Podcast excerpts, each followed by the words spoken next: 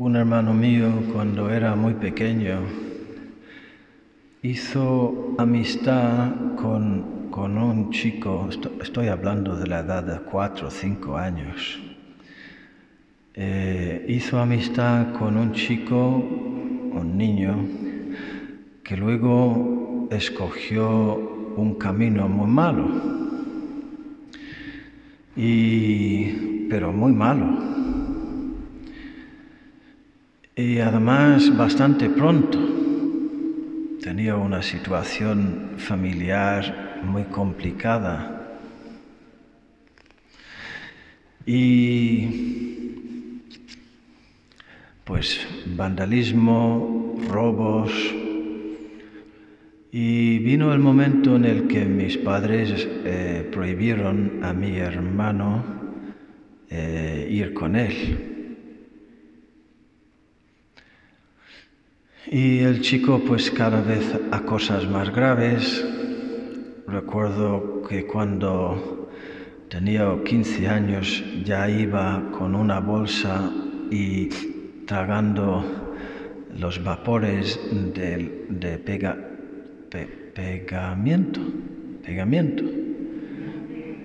Ah, ah, pegamento, pegamento porque eso les da una experiencia mm, de, de- de- lo- lo- las drogas, no sé cómo decirlo, subidón, se dice, un subidón.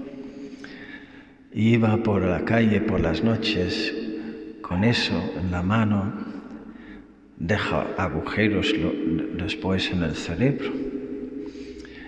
Y yo soy uno de nueve chicos, casi todos pelirrojos.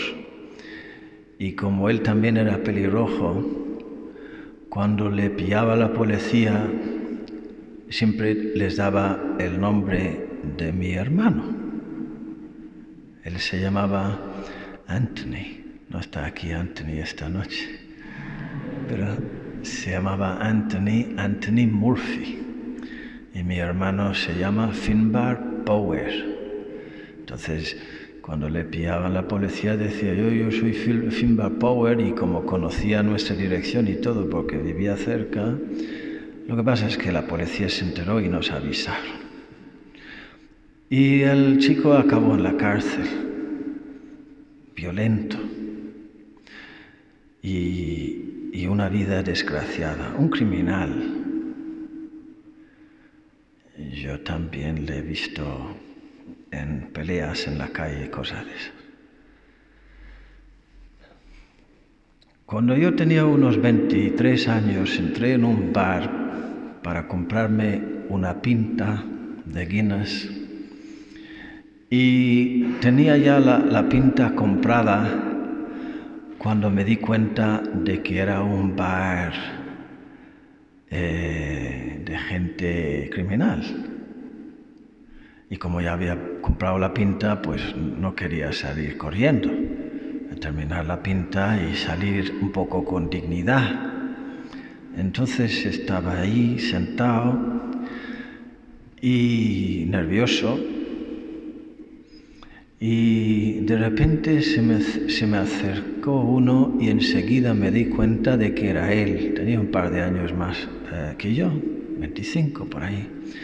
Y tenía la cara, no sé cómo describirlo, una cara de un hombre que había estado en la cárcel y con los ojos, pues, ay Dios mío. Y se sentó a mi lado. Ya se notaba que había estado bebiendo. Y yo eh, no voy a decir la palabra, pero empieza con C. ¿Eh? Yo. Y, empie- y- termina con Do. K, K, Do. Yo, ¿vale?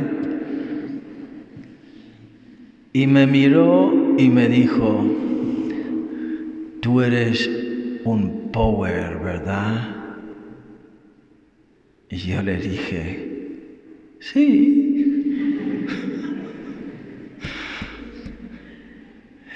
Y me dijo, tu mamá nunca dejó de saludarme por mi nombre en la calle. Y su, su cara de criminal se suavizó y se transformó en una cara de niño. Lo recuerdo hasta el día de hoy con, una, con una claridad vivísima. Tu mamá nunca dejó de saludarme por mi nombre en la calle. Y la cara con una sonrisa, con una dulzura, con una inocencia como un niño. Luego no sé qué hubo de él yo terminé la pinta y salí, salí de ahí. Pero evidentemente me llenó de orgullo de ser hijo de esta madre mía. Y me sirve como lección sobre cómo hay que vivir todo esto de no juzguéis, no condenéis, porque hay que juzgar y hay que condenar. Y mis padres tomaron medidas para juzgar y, y, condenar el comportamiento de este chico y de prohibir a mi hermano de ir con él. Los padres tienen, tienen que discernir, tienen que juzgar mm, qué, está mal y qué está bien, bien. Hay de aquel que llama al mal bien y el bien mal. Para eso tenemos los mandamientos. ¿Quién soy yo para juzgar? Pues todo el mundo lo tiene que hacer, todo el mundo.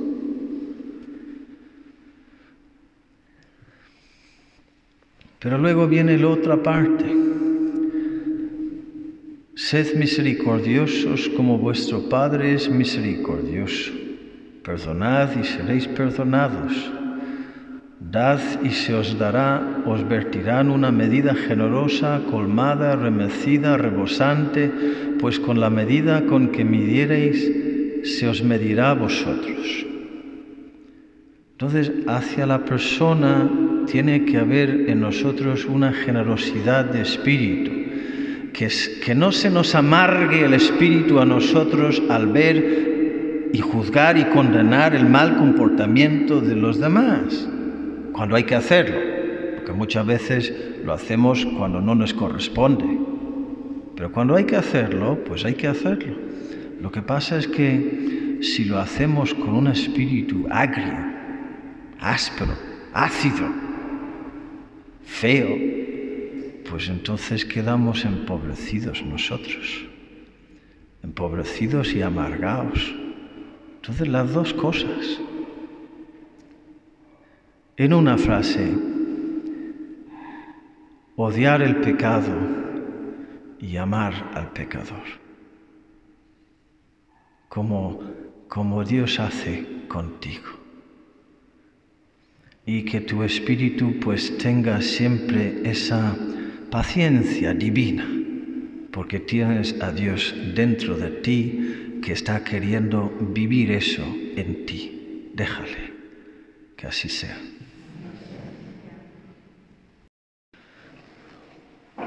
Un niño volvió del colegio un día cabizbajo y desanimado y tristón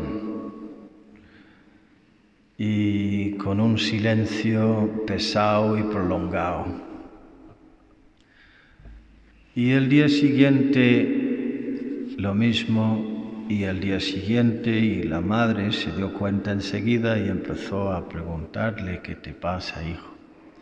Nada. Y otro día, y otro día, ¿pero qué te pasa, hijo? Nada. Y así un par de semanas, a lo mejor un poquito más, hasta que su madre al final le dijo, siéntete ahí y, no, y, no, te voy a dejar que te vayas hasta que me digas qué es lo que te pasa, porque has perdido la alegría y te veo muy mal. ¿Qué te pasa, hijo mío? ¿Se meten contigo en el colegio o algo? ¿Qué te pasa? Y el niño se echó a llorar. Que sí, que se meten conmigo. Porque me dicen que, que tú eres fea. Que mi mamá es fea. Y así, pues, se echó a llorar. Y las lágrimas cayeron copiosamente. Y a los, a los niños les he dicho, ¿podría pasar eso? Que los niños en el patio del cole, en el recreo, digan entre ellos cosas tan terribles que tu mamá es fea. Y luego, y luego se entera alguien y van, protestan y, y, dicen al director, a ver si pones fin a eso.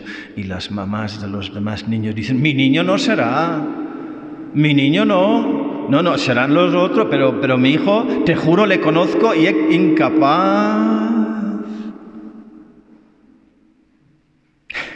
Yo he oído un padre decirme, mi, mi hijo le conozco, para nada. Conozco la cara que me pone dentro de casa, pero a partir de salir, eh, el momento en el que sale por la puerta, ni idea. Eso es un realismo cristiano. Es que no te fías de mí. Mira, ¿cómo te voy a fiar de ti si ni siquiera me fío de mí? Que somos pecadores todos. Y si no estamos muy cerca de Dios, incluso estando muy cerca de Dios, ¿cuánto nos cuesta ser buenos? Y los niños en el recreo, ay Dios mío, ay Dios mío, ay Dios mío. Por eso eh, hay que hablarles de estas cosas y decirles, mira, vais a tener esto y esto y esto, como tentación y como peligro. Que te digan eso y peor todavía, que lo digas tú. Eso es la educación en el realismo de la condición humana caída y inclinada al mal. Entonces la mamá le dijo, sí, hijo mío, es verdad, soy fea,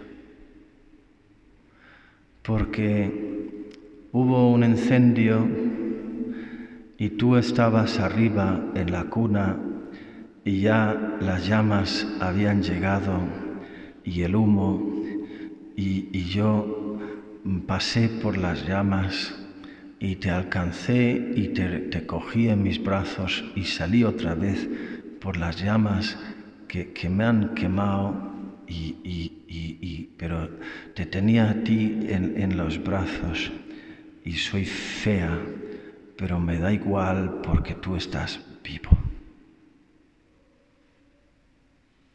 Entonces les he dicho a los niños, qué mamá, qué mamá más buena, ¿verdad? Y me han, me han mirado con los ojos como platos. No puedo ver nada más que los ojos porque tienen la mascarilla ahora. No, no, no, puedo conectar con ellos nada más que por los ojos.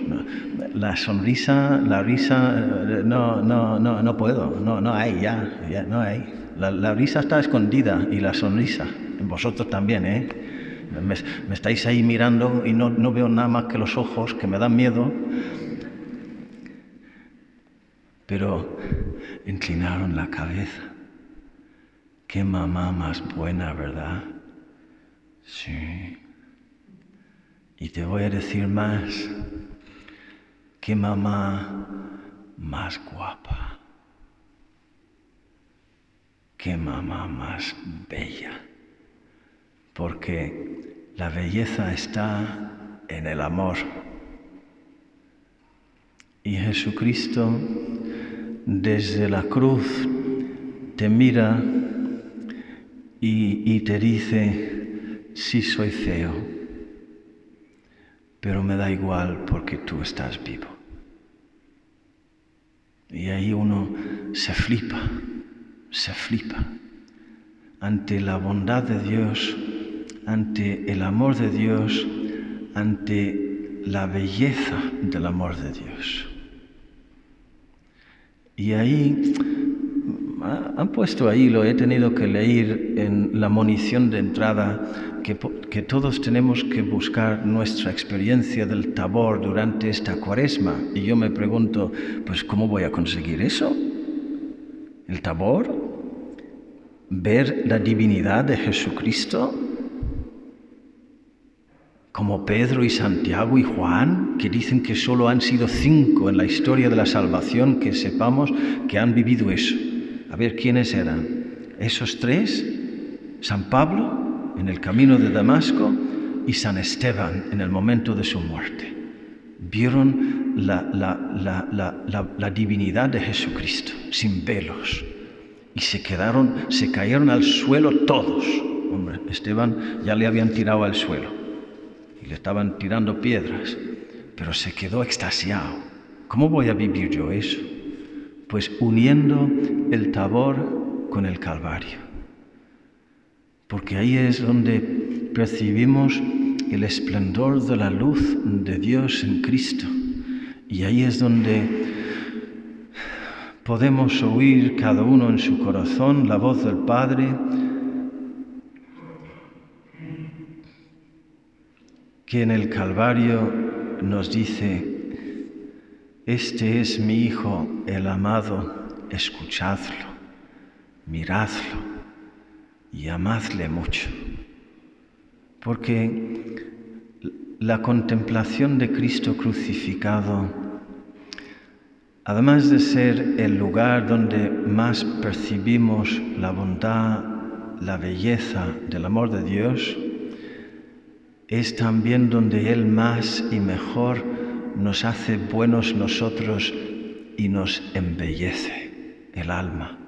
Y he dicho a las niñas que no estéis perdiendo el tiempo buscando en el espejo, obsesionadas con el tema del cuerpo y la cara, porque la verdadera belleza está en el amor, en el corazón limpio que quiere servir y ayudar y perdonar y, y construir y, que se refleja en los ojos, en los ojos, aunque haya mascarilla. Pues nada más, queridos hermanos, que la contemplación de Cristo crucificado